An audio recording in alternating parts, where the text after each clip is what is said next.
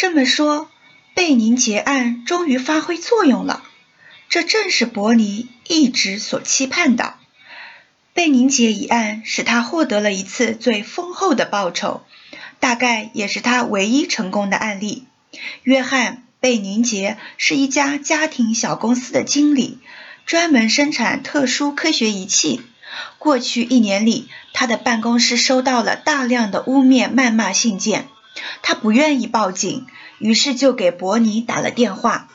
在伯尼的建议下，他把伯尼招进公司，负责传递信件。接着，伯尼很快便解决了一个并不太难的问题。写信者是贝宁杰很器重的一名中年私人秘书。贝宁杰对此感恩戴德。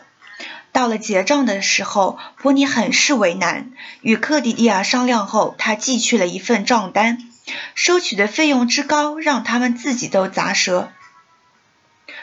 但是对方很爽快的付了账，这笔钱维持了事务所一个月的开支。伯尼说：“贝宁杰这件案子会给我们带来回报的，你就等着瞧吧。干这种工作，任何情况都可能发生。他起初选择我们，只是因为在号码簿上看到了我们的名字，但现在……”他会向朋友推荐我们。这个案子只是个开头，将来的大案还在后头呢。科迪亚心想，贝宁杰案的回报在伯尼葬礼的这一天来了。他没再多问。此后半个多小时的行程中，谁都没有说话。三个人并排坐在一起，大腿相互紧挨着，但气氛冷淡。他没有去注意城里的样子。车驶入车站路，在靠战争博物馆的一端左拐后，很快就进入了乡村地区。沿途是大片大片的麦苗，偶尔也有一排排成荫的树木和散乱的村落，还有屋顶盖草的农舍和低矮的红砖别墅。越过那些低矮的山丘，科迪利亚可以望见城市的塔楼和尖顶。它们在傍晚的阳光下闪闪发光，给人以近在咫尺的错觉。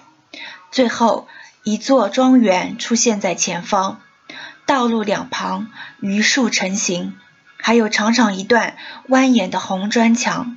车子径直驶入打开的铁门，他们到了。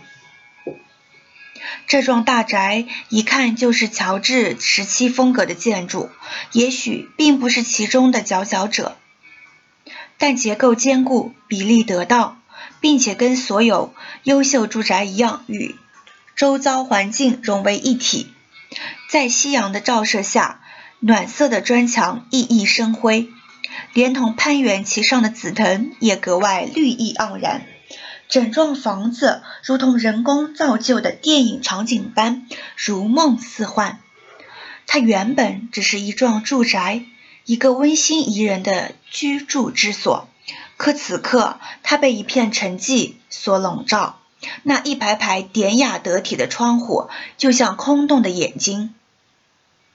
伦恩熟练地高速驾驶着车，最后在门廊前停下。他坐在驾驶座上。等两个女人下车后，把车开到房子的一侧。科迪亚从高高的车座上下来的时候，瞥见了一片低矮的楼房，屋顶上是装饰性的塔楼。